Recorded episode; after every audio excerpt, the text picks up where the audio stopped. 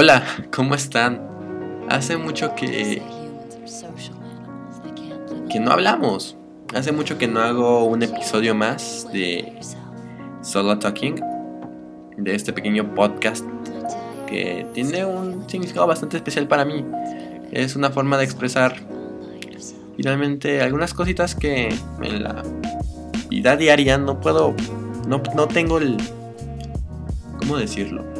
No tengo tanto el tiempo como la disponibilidad como los, el acervo necesario para hablar de ello. El día de hoy, primero que todo me voy a disculpar de tanto tiempo que no he hablado, que no he estado haciendo estos episodios, porque estoy ahorita en una etapa en la carrera de medicina que se llama internado. Muchos han escuchado el internado, muchos lo conocen como el infiernado, donde pues en el quinto año de medicina te agarran de becario. Yo creo más que de esclavo, te pagan, a mí me pagan 1600 pesos al mes para trabajar 36 horas un día, el siguiente día 8 horas nada más y el siguiente día otras 36, eh, 36 eh, horas. son guardias, y tienes que estar todo el día en el hospital, es bastante pesado y para lo que realmente vale es realmente decepcionante para lo que nosotros trabajamos. Pero en fin, no vengo aquí para martirizarme de mi carrera, Ah, sino para hablarles de un capítulo, de un, personaje muy especial para mí. Es un capítulo un personaje bastante interesante en, el mundo. Para mí es el mejor artista de todos los tiempos, uno de los seres humanos más increíbles que han nacido en el mundo, que se llama Miguel Ángel Bunarotti, o Bunarotti, o como le quieran decir. Es italiano. Muchos lo van a conocer por las tortugas ninja, otros van a conocer porque son unos posers y porque fueron al Vaticano y conocieron la piedad y conocieron mil y un obras no tiene la minoría que era de Miguel Ángel. Pero por eso vengo yo, para explicarles un poco de su vida de Miguel Ángel. Entonces, sin más preámbulos, vamos a comenzar, ¿vale? Miguel Ángel Bunarotti, eh, nacido Michelangelo di Lodovico Bunarotti Simoni. Sí, ese nombre me lo aprendí. Me lo tengo bien aprendido ese nombre. Nació en Caprese, en un pequeño poblado en Italia, antes de que estuviera todo unido Italia sino que estuviera dividido en varios como pequeños estados.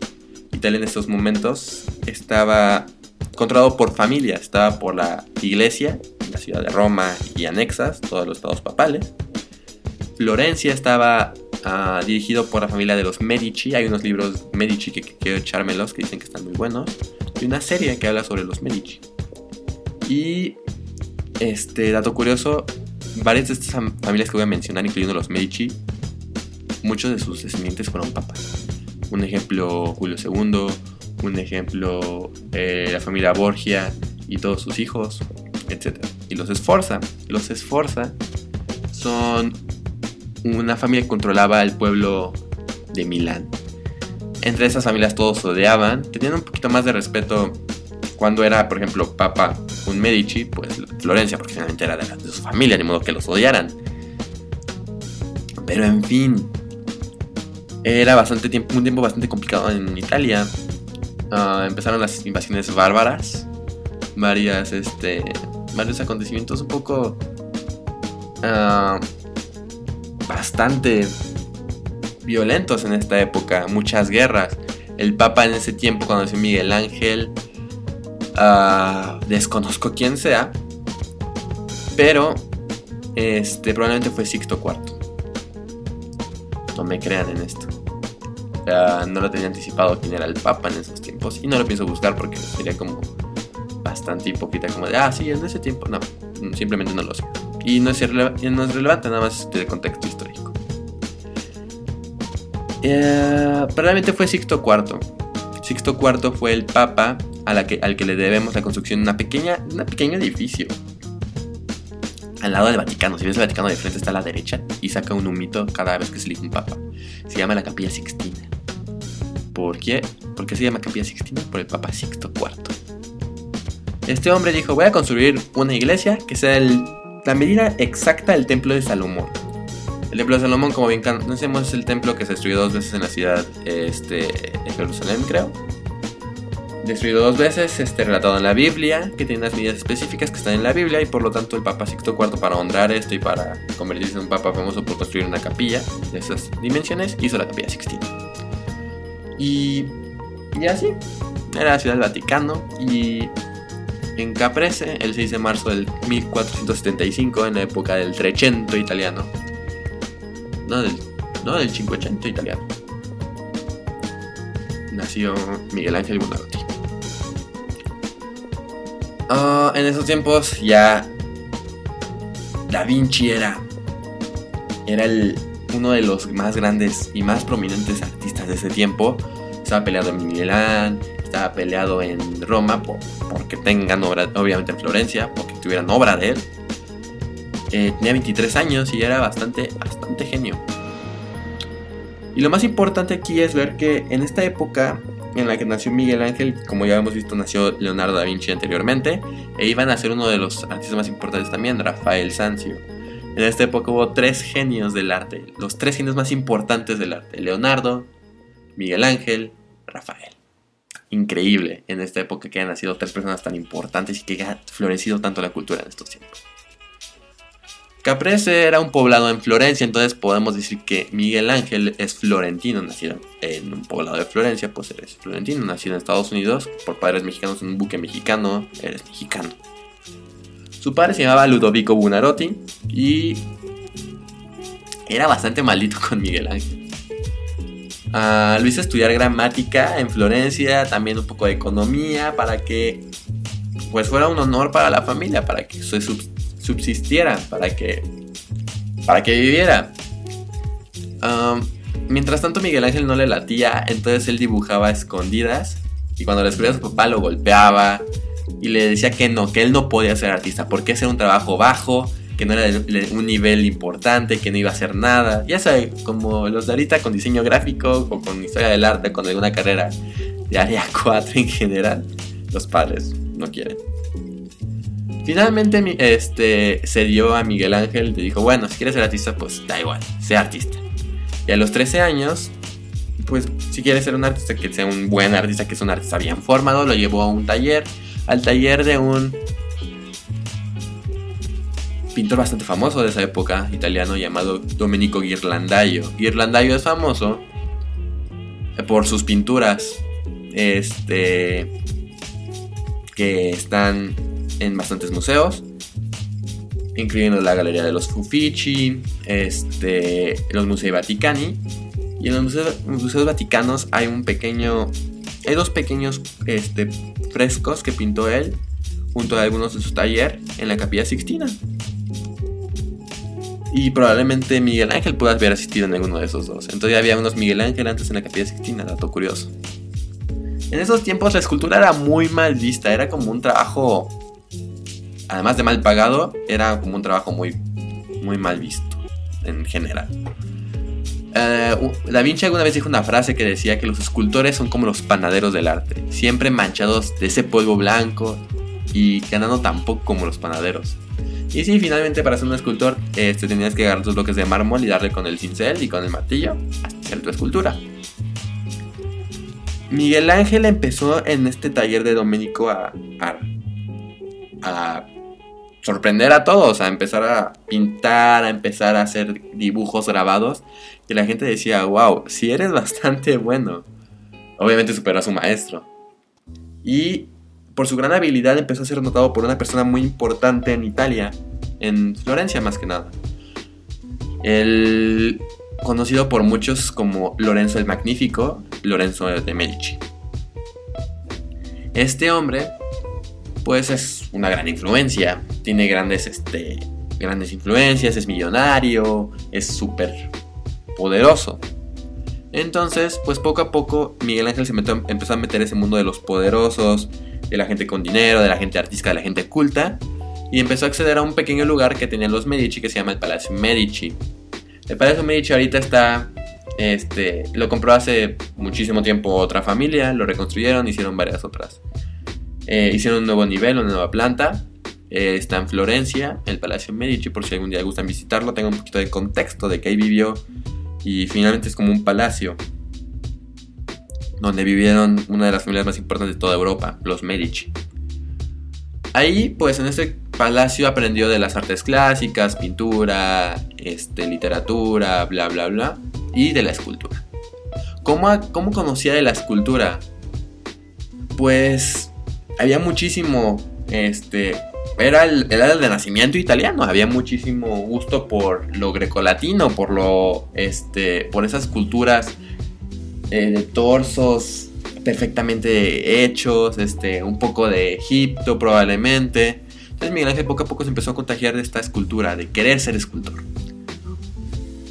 Por el mismo tiempo, un miembro de la familia de los Medici, no se conoce quién realmente, o por lo menos yo no conozco quién realmente, le pidió hacer una escultura de un cupido durmiente. Un vil cupido, el hijo de Afrodita, dormido. Pero tenía un, era un plan con maña. Quería que lo hiciera esta escultura para como que mancharla y envejecerla, enterrarla, destruirla un poquito, para hacerla como vieja y venderla como grecorromana. Y este un anticuario romano la vendió a un cardenal, a un cardenal que se llamaba Riario, creyendo que era una escultura clásica. Coló perfectamente el, la broma que hizo Miguel Ángel con el de la familia Medici.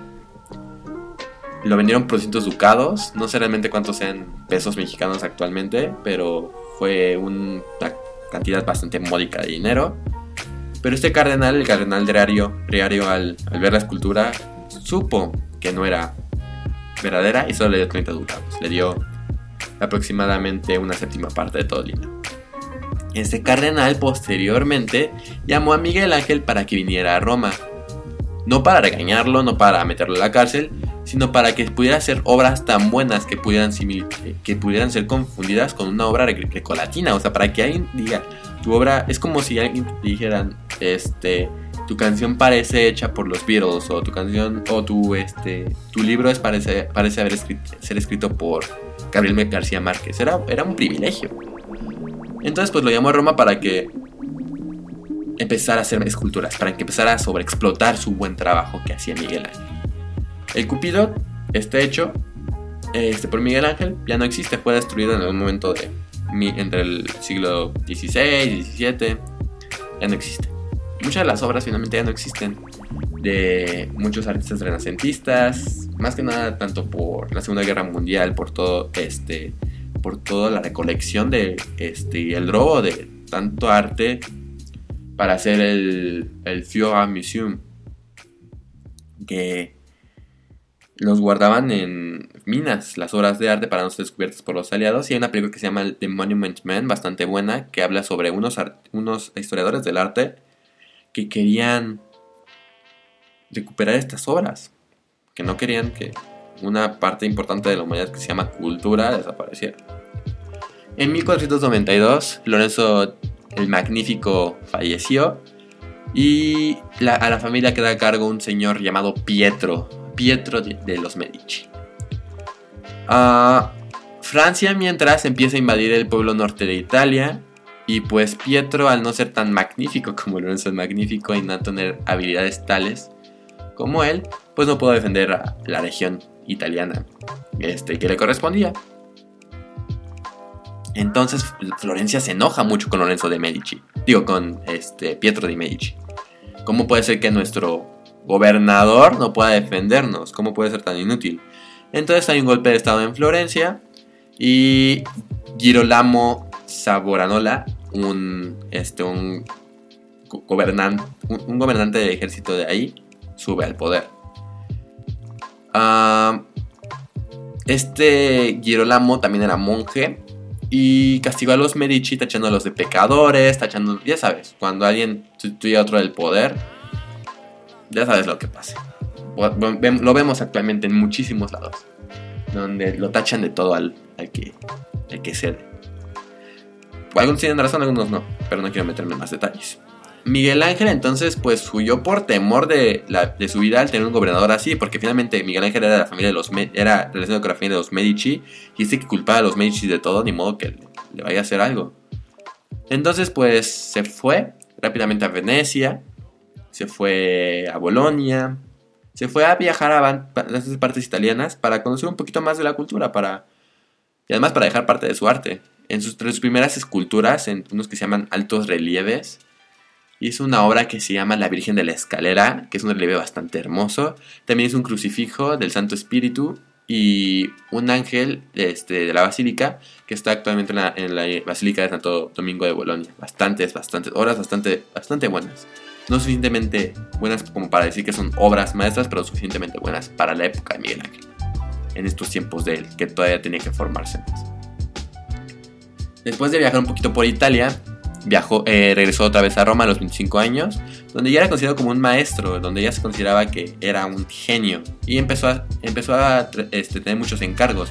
Los artistas de estos tiempos, al igual que los de ahora obviamente, eh, no hacían obras de arte como hobby, sino como profesión y cómo profesas un, un trabajo, pues siendo pagado, ganando dinero para subsistir. Entonces, pues Miguel Ángel es, de los es un artista más en la época renacentista, en donde gente llamada mecenas le pagaba por hacer obras de arte. Entonces, entre sus encargos, hizo un Baco. Un Baco, recordemos que es el dios del vino. Este, lo conocemos muy bien por obras muy famosas que hizo Caravaggio sobre este dios. Y este, porque hizo un Baco, un dios que habla sobre el sexo, sobre la irreverencia, sobre sobre el YOLO. Es un método de protesta para Saboranola. Este, y fue encargado por el cardenal Riario que lo mandó a, a Roma, no sé si lo recuerdan.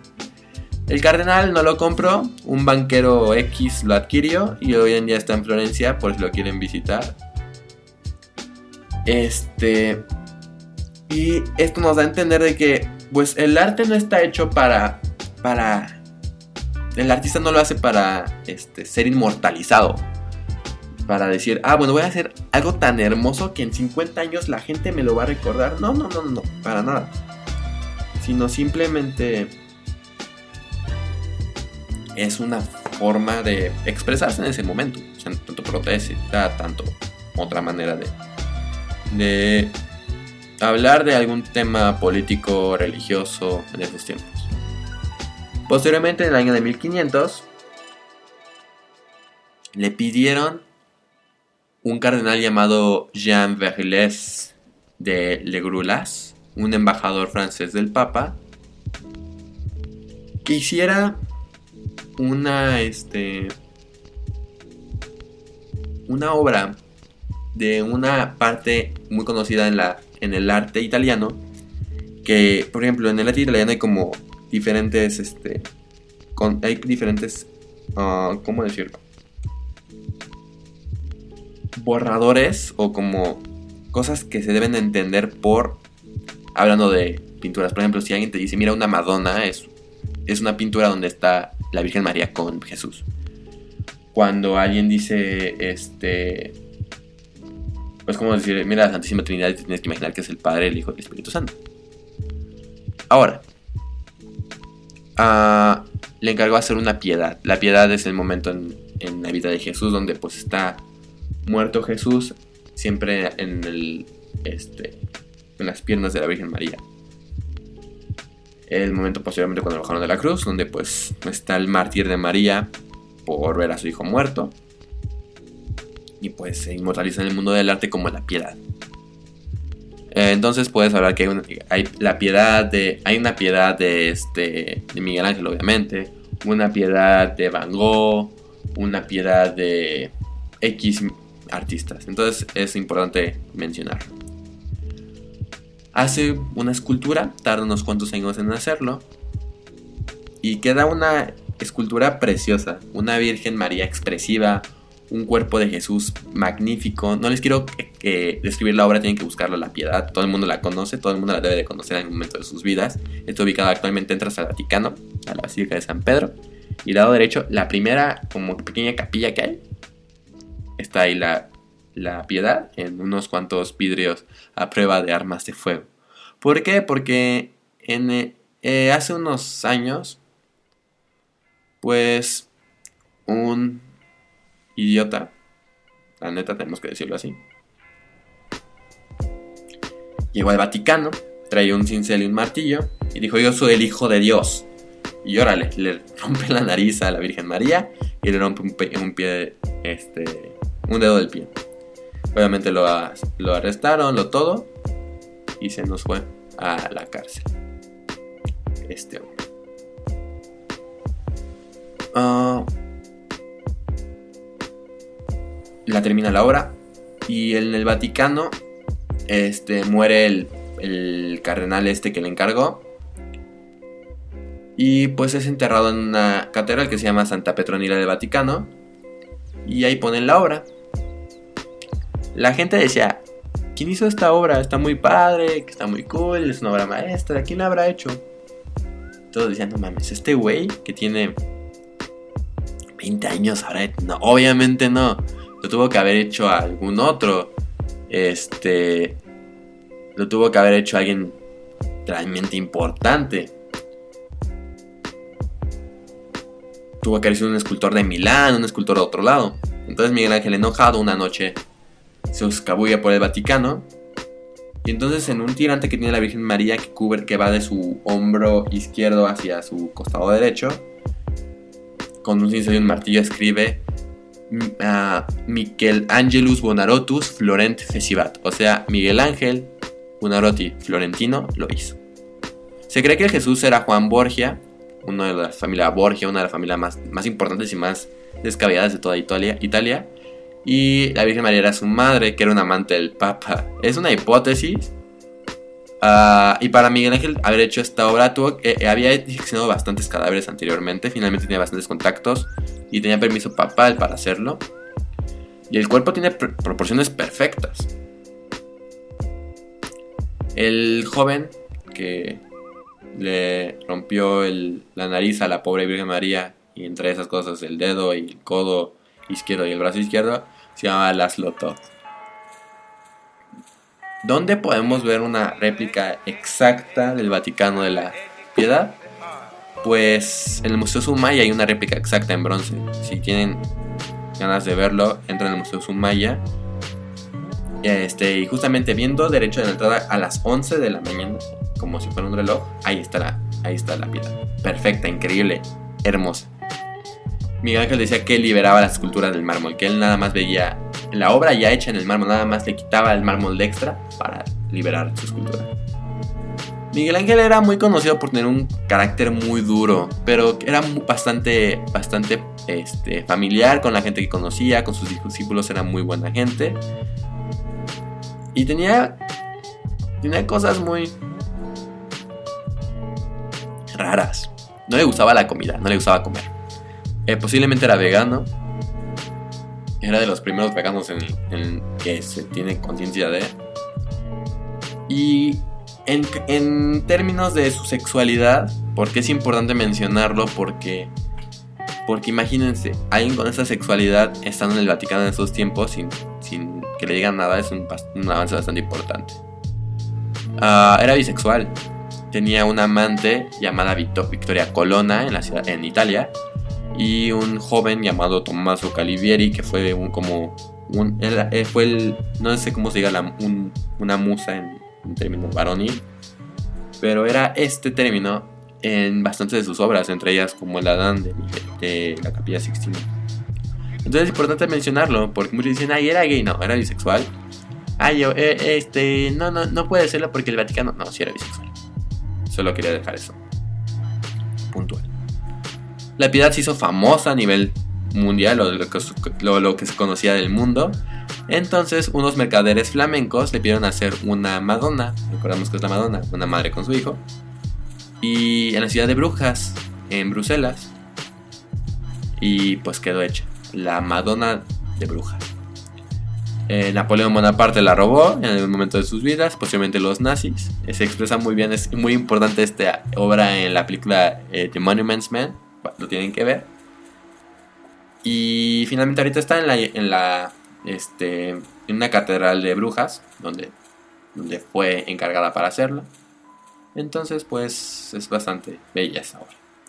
En 1504, cuatro años después de la construcción de la, de la este, piedad, Florencia le llama para que haga una escultura que representara a Florencia, que le diera ese, ese síntoma nacionalista, ese, esa sensación este, nacionalista. Finalmente estaba muy triste la ciudad. Estaba muy decepcionada la ciudad por invasiones, por la decepción de los Medici, por estos catedrales que estaban como en una cacería de brujas. Entonces querían hacer varias esculturas importantes, esculturas este, que representaran Florencia y las pusieran arriba de la, eh, la iglesia de Santa María de la Fiore. Entonces le piden que haga una figura bíblica y él hace el David. Mientras tanto, Da Vinci estaba haciendo la Gioconda. Que habrá otro podcast más de hablar de por qué Da Vinci me caga y por qué la Gioconda es de las peores obras del arte. Que representa en, lo horrible del arte la Gioconda. Para otros que no conozcan la Gioconda, es la Mona Lisa. Ah, actualmente el David está en, está en la galería de la Academia de Florencia pero Jared no iba a estar en la no iba a estar en la parte de arriba de la eh, capilla de Santa María de la Fiore, la iglesia. Pues no, era, fue tan pesada esta obra, pesaba tantas toneladas, que no la pudieron subir. Y dijeron, pues bueno, la, pusieron bastante tiempo esta obra. Está el edificio eh, de gobierno de Florencia que se llama el Palacio Vecchio, el Palacio, el Palacio Viejo y lo pusieron en la parte frontal. Es como imagínate que afuera de la Palacio Nacional aquí en México, afuera de la, Casa Blanca de Estados Unidos, pongan una obra tuya. Así de importante fue. Posteriormente eh, la movieron un poquito hacia la logia de Lancy, que es un, como al costado de, de este palacio. Pero por el tiempo y por este que finalmente estaba deteriorando la obra, la pusieron en la galería de la academia. Ah... Además hubo vandalismo, le quitaron un brazo, se perdió un brazo por bastante tiempo. Si ven su brazo izquierdo, si no mal recuerdo, está cortado porque se perdió, lo encontraron. Un dedo del pie le quitaron, le cayó un rayo dos veces, entonces tuvieron que guardarla. Hay una copia exacta fuera de el Palacio Vecchio por si quieren ver. Y hay una, hay una copia exacta del David en la colonia de la Roma, en una fuente, la fuente del David, y al lado de la colonia Roma, en ese mismo, casi muy cercano ahí, hay una glorieta donde hay un David, pero del artista este, Donatello. Es el David de Donatello muy famoso, muy, muy famoso. Entonces, ¿por qué es importante el David? ¿Por qué, ¿Por qué lo pusieron ahí enfrente? ¿Por qué se representó tanto para Florencia? Pues bueno, había una época renacentista. En la época renacentista se amaba mucho uh, la cultura greco-latina, como ya había mencionado. Y había una obra excepcional que todo el mundo tenía. Era el prototipo de obra perfecta. No, no, nadie, la, nadie la había visto, solo eran descripciones. Pero se hablaba sobre una obra llamada La Conte y sus hijos. Esta obra de La Conte y sus hijos uh, era una obra mítica. Era una obra que decían que estaba construida nada más de un bloque de mármol. Imagínense, un solo bloque de mármol construir esta obra. Tiene que buscar la Conte y sus hijos. Está actualmente en los museos vaticanos. Y una copia exacta en, eh, en este conglomerado de Plaza Carso y el Museo Sumaya. Que es increíble. Es esta parte en donde este, la Conte, tras traicionar a los dioses, tras hacer cosas malas con los dioses romanos, pues es castigado con serpientes que salen del suelo, que se devoran a sus hijos. Y, está la obra desde la conte quitando las serpientes a sus hijos, quitándose las serpientes. Es, bastante dramatismo en esa obra. Y se creía como increíble esa obra, que era importantísima porque estaba hecha en un solo pedazo de mármol. Entonces Miguel Ángel dijo, chingue su madre, si él lo pudo hacer, ¿por qué yo no puedo? Ah, entonces, pues Miguel Ángel dijo, yo voy a hacer un bloque de mármol nada más y voy a hacer esa obra en un solo bloque de mármol. Entonces, este fue a un lugar donde venían mármoles como de segunda mano. Y pues le dieron un mármol bastante mal, malo, bastante feo. Muchos artistas habían trabajado en él y nunca pudieron haber hecho nada, nunca pudieron hacer nada con él. Y pues Miguel Ángel lo compró. Entonces, el mármol era muy, muy buena calidad. Era un, mármol llamado mármol de Carrara. Era bastante bueno, pero pues estaba, estaba tan dañado que estaba irreparable, que nadie podía haber hecho ninguna obra en él, excepto Miguel Ángel. Entonces hizo esta obra en 18 meses sin que nadie lo viera, lo tapó completamente, nadie lo ayudó. Y pues lo terminó. Tiene una cabezota y unas manotas. Ah, finalmente, este, muchos dicen que era como representando a que el ser humano tiene que tener más mente y más habilidad con las manos. Y tiene un pene súper pequeño. El pene pequeño no representa poca varonilidad, sino con todo lo contrario en esta época. Que era un gran control de los impulsos, una posibilidad de ser conscientes, ser tácticos, como que no ir muy, muy a la viva México. No está circuncidado, es un dato importante. A pesar de ser judío, que todos deberían estar circuncidados. Entonces, en ese momento Miguel, Miguel Ángel como que dio a entender que la religión fue superada por la belleza. Al mismo tiempo, encontraron el aconte. Encontraron el aconte, imagínense, es como aquí encontrar la cabeza del Zeus de, de, este, de, de Atenas. O sea, no manches. Entonces, este descubrieron que el aconte estaba hecho por cinco fragmentos, cinco diferentes mármoles. Y Tara, no. Miguel Ángel fue la primera persona que había hecho una escultura tan impresionante con un solo bloque de mármol. Ni los viejos artistas italianos y romanos no lo pudieron hacer. Le faltaba un brazo, le sigue faltando un brazo. Y este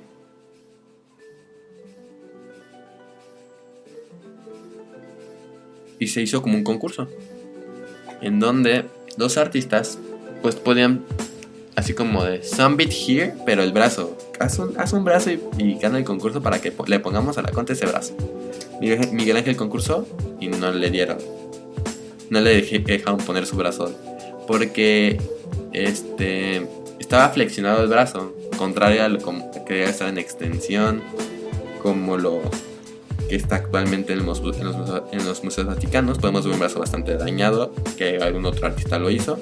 Y al lado está el brazo de Miguel Ángel que hizo. Entonces, pues nunca se lo pusieron al por el Aconte.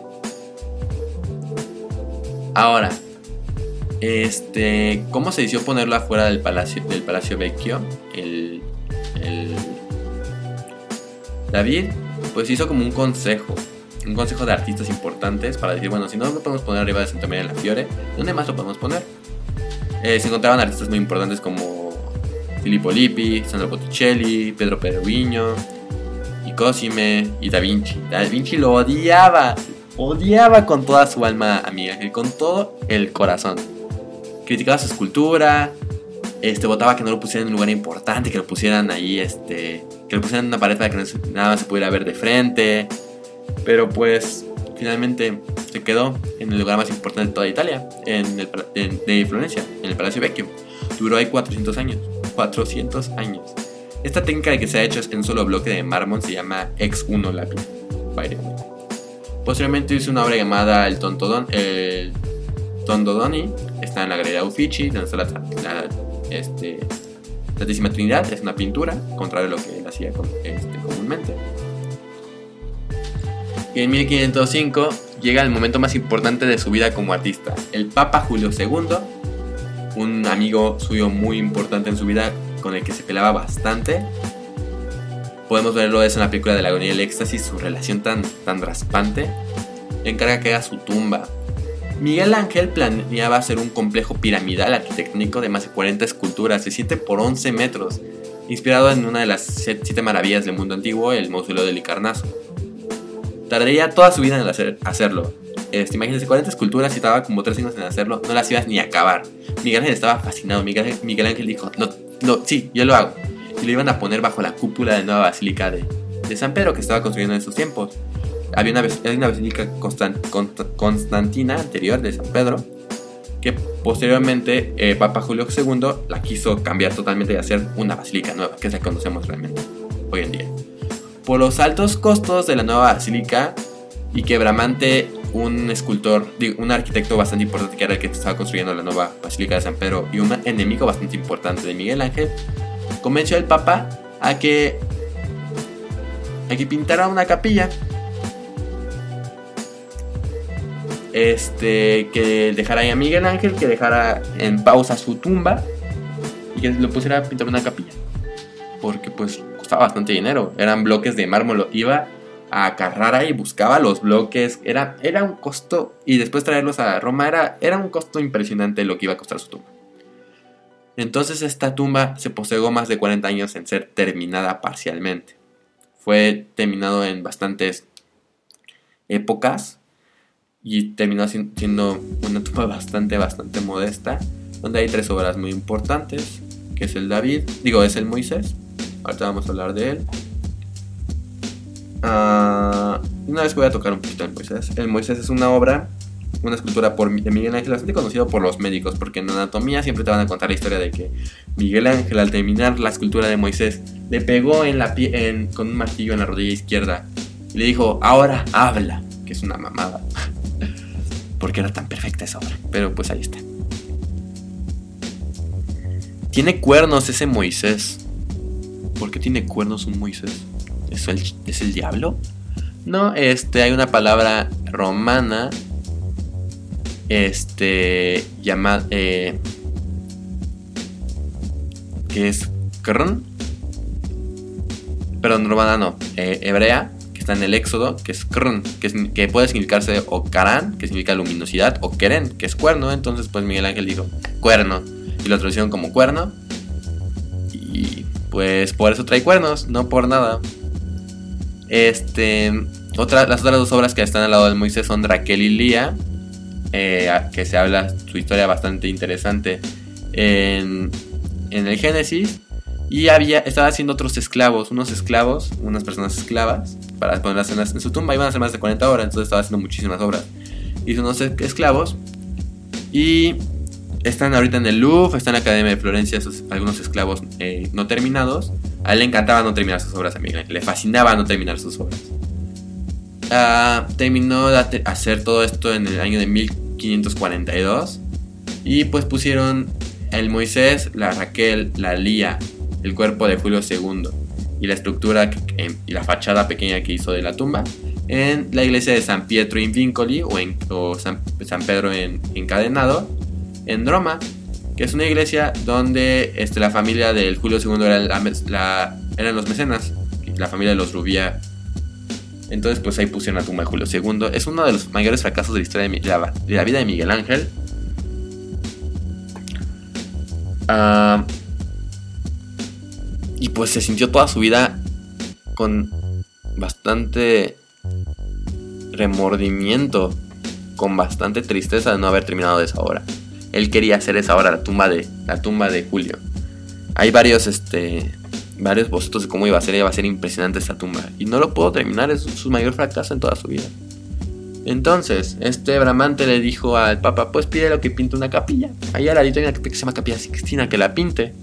Y él dijo, mi, ni, ni madres. Y se fue a Florencia. Y dijo que no iba a regresar nunca a Roma. Que estaba enojadísimo con el Papa. Porque empezó a hacer el avance de la tumba y dijo, no, ¿sabes qué? Final no. Ah, y se reencontraron en Bolonia el Papa y Miguel Ángel. Toda esta historia está en la agonía del éxtasis, por cierto, por si la quieren ver un poquito más descrita y un poquito más actuada. Ah, y ahí fue cuando le, como que hicieron medio las paces y ya pensó regresar a Roma. Antes de eso tenía que hacer unos encargos. Uno de los encargos más importantes es una de las peleas más increíbles que hubo en la historia del arte. Una una pelea entre Da Vinci y Miguel Ángel en el año de 1504 en la ciudad de Florencia. Ambos firmaron un contrato para firmar en el Palacio Vecchio, donde pues ahora está el David, al ladito, para pintar unos murales. Este, porque pues en, en Milán ya estaba por parte de Da Vinci la última cena. Entonces querían hacer ellos unos murales, unos este, murales más bonitos. Por un lado estaba Da Vinci estaban frente a frente. Estaban uno en la pared la, izquierda y otro en la pared derecha del Palacio Vecchio, pintando cada uno sus este, sus murales. Entonces era una pelea bastante intensa porque querían ser el mejor, porque se odiaban entre ellos, ellos se odiaban jamás no poder. Entonces hicieron dos batallas épicas cada uno. La batalla de Anghiari por parte de Miguel Ángel, que se conserva una copia de Peter Paul Rubens, por eso se conoce como fue. Y la, batalla de Casina, una copia eh, fue hecha por el pupilo de, este, de Da Vinci, llamado Aristóteles da Sangalo. Ambos en el Salón del Cinquecento en, la, en el Palacio Vecchio. Y por el carácter de ambos, en el año 1506 abandonaron los murales y se fueron a LB. No los terminaron.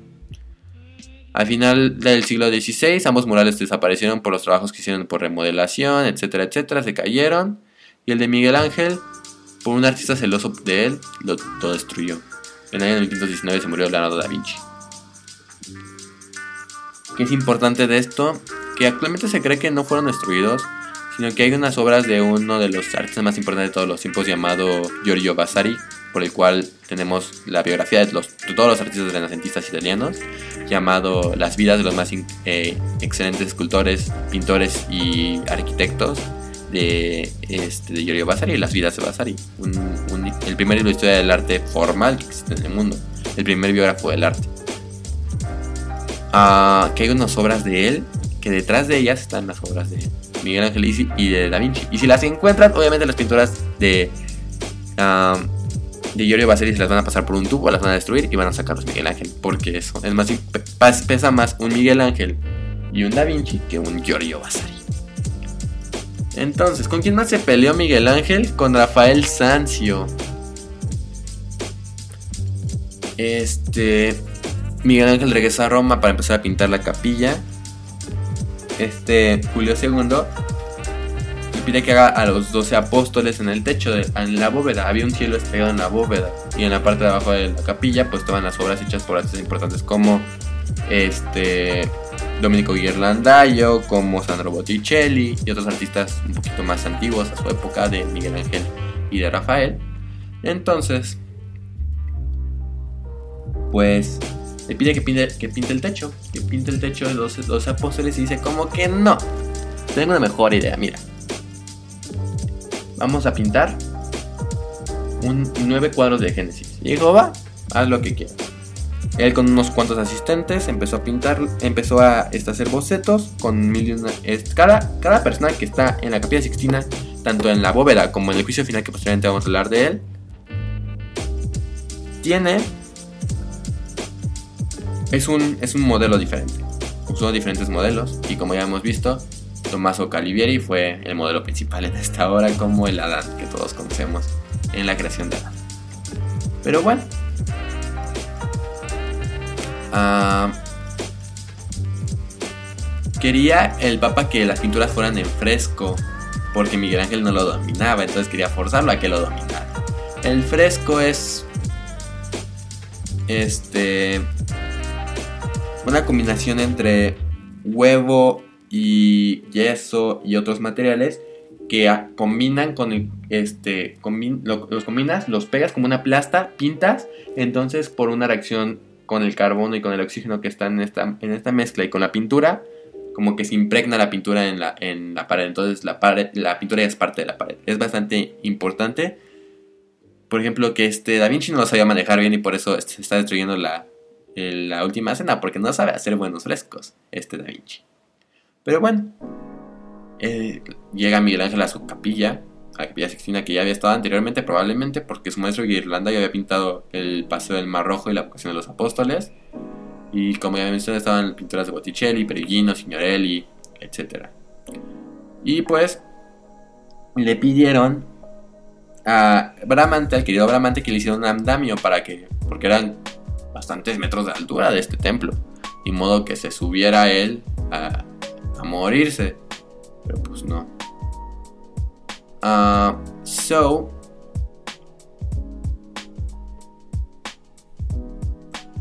Dijo, es, ya estaba hecho el andamio y dijo, está mal hecho este andamio, lo voy a hacer yo. Él hizo su propio andamio y con sus asistentes empezó a pintar. Empezó a pintar de la pared este, del altar hasta la entrada. Empezó a pintar este, el, diluvio, etcétera, etcétera. No voy a contar la historia de la capilla, eso será para otro video. Y finalmente quedó la capilla, después de mil y un problemas que tuvo con Julio II. Y pues, cosas importantes de la capilla que quiero mencionar rápidamente como datos curiosos es que el, este, la cabeza de Holofernes, uno de sus lunetos, era este Miguel Ángel. Zacarías, uno de los discípulos, y más bien un discípulo, no, uno de los profetas, era la cara de Julio II. Este. Hay un ángel que está haciendo una señal obscena con el dedo en medio hacia este Julio II, así como mentándole la madre. Ah, y pues se criticó bastante esta obra porque Eva estaba a la altura de los genitales de Adán. Causó bastantes críticas ello. Además estaban todos desnudos, era como de, pero están desnudos, pero qué clase, no pueden pensar en los niños. Tardó tres años en pintarla, este, y en dos años pintó la primera mitad, entonces se chutó la otra mitad en un año. En 1512 estuvo terminado, en 1513 se murió Julio II. Entonces León X, hijo de Lorenzo de Medici, se hizo papa, se llevaba bastante bien con Miguel Ángel. Ah, posteriormente Miguel Ángel eh, empezó a hacer otros encargos, más obras. Dejó un poquito la pintura de lado. Está bastante triste finalmente porque este se murió Julio II y su tumba pues terminó como quedó. Y lo terminó 30 años después por encargo de sus de los hijos de este, la familia de los Robia. Y pues el Papa eh, León X, pues realmente no le tuvo muchos encargos en su vida. Realmente le estuvo haciendo bastantes otros encargos en otros lados. Hizo, por ejemplo, un santo entierro. Ah, bastante, bastante meh lo sucedido en sus años para nuestro querido Miguel Ángelo Buonarroti estaba con lo de las tumbas. Y terminó haciendo nada más cuatro esculturas y algunas más. Como ya lo había mencionado. Entonces, sucede algo importante. 30 años después de hacer estas obras y de la capilla Sixtina, el Papa le pide, el Papa Pablo III, eh, que haga ahora un fresco, pero de la pared del altar, que haga un juicio final. Dijo, va, me late. Eh, lo hizo, tardó unos 4 o 5 años en terminarla. Y pues también tenía bastante carácter esta, este fresco de mentadas de madre.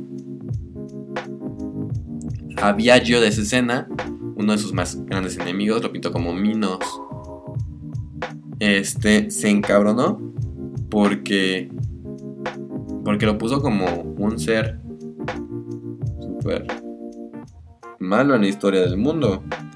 Era el que era el que traía este era uno de los personajes más odiados en tanto bíblicamente como como en la Vox Populi era muy odiado ese personaje Mino. Y otro personaje lo pintó en la parte inferior derecha. El querido este Viaggio lo puso ahí como Minos. Mientras una serpiente lo estaba, estaba muriendo su querido miembro y tenía orejas de burro pintadas.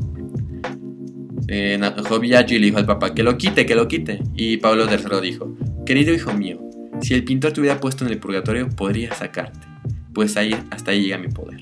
Pero estás en el infierno y me es imposible. Nula et redemption.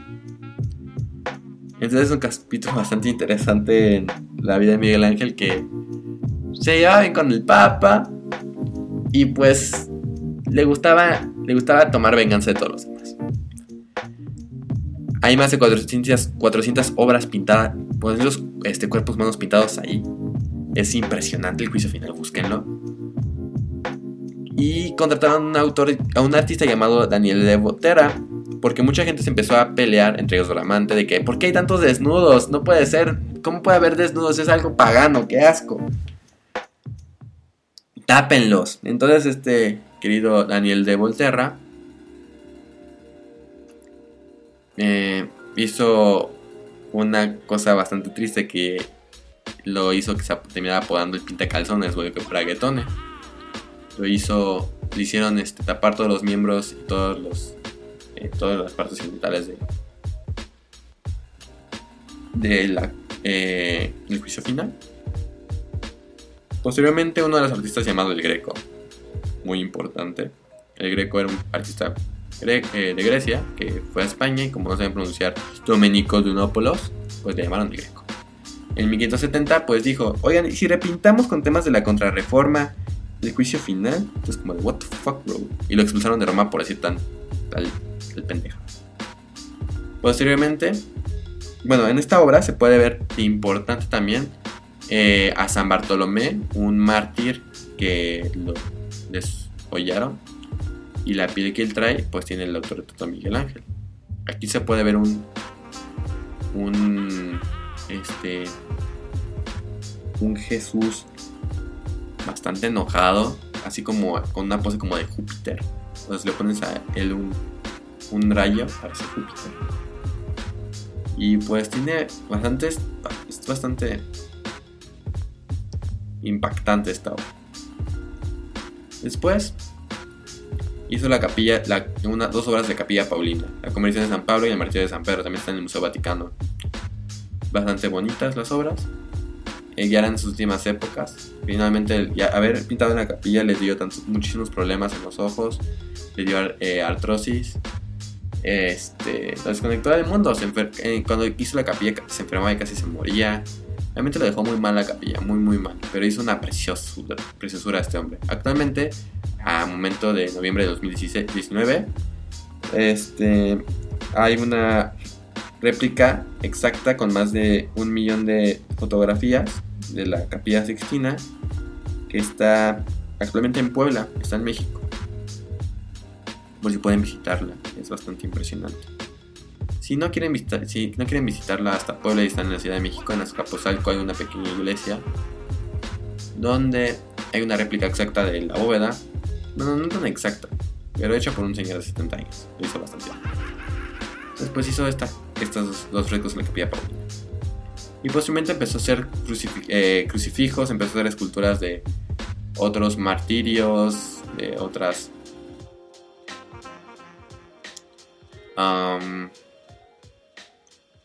de más piedades.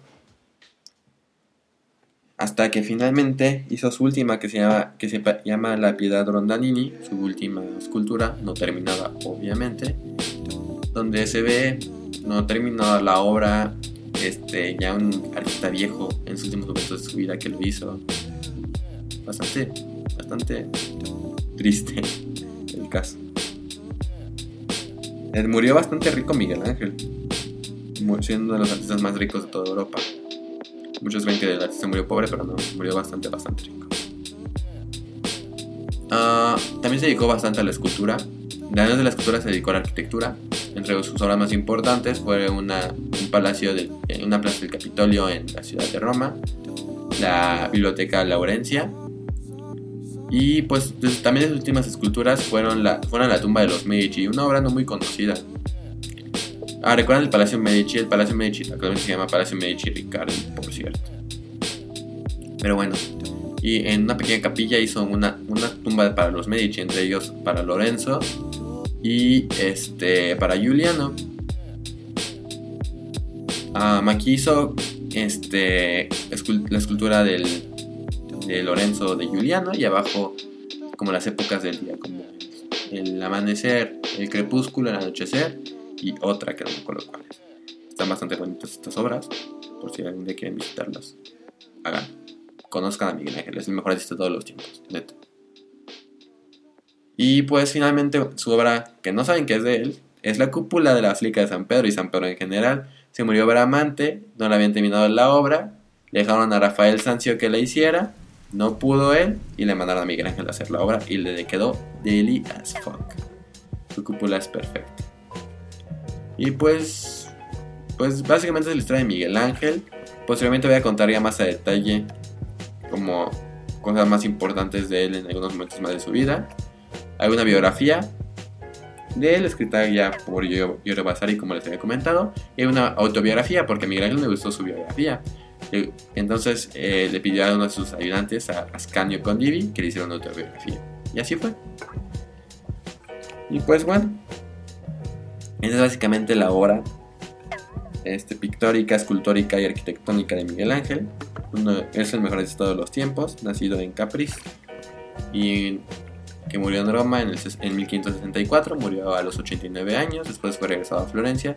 Actualmente está enterrado este, junto, junto a eh, artistas como Maquiavelo y eh, Galileo Galilei en la ciudad florentina. Mientras que artistas como Rafael están enterrados en, el Panteón. Murió bastante rico, murió bien, vivió bien. Fue, para mí el mejor de esta. Otra vez, el mejor de todos los tiempos. Pues bueno, si quieren saber más, ya saben en Twitter, dejar duda, comentario sugerencia. Que pueden escucharme en todas las plataformas. Estamos en iTunes, pod, en los podcasts de Apple. Estamos en Spotify. Estamos en SoundCloud. Y en cualquier, en cualquier este, reproductor de podcast de tu preferencia. Saben que soy Yaret. Si quieren que hable de un tema en especial, y obviamente depende de mi tiempo y mi antojo, podremos tocarlo, si no hay ningún problema. Pues aquí estamos para cualquier sugerencia. Gracias por escucharme. Ya sé que una hora escuchando mi voz no es lo mejor y mi voz no es la más bonita de cualquiera que hay. Pero pues espero que les haya gustado un poquito y que hayan conocido un poquito más de la obra de Miguel Ángel Buonarroti, el mejor artista Cuídense, nos vemos en la próxima en Solo Talking.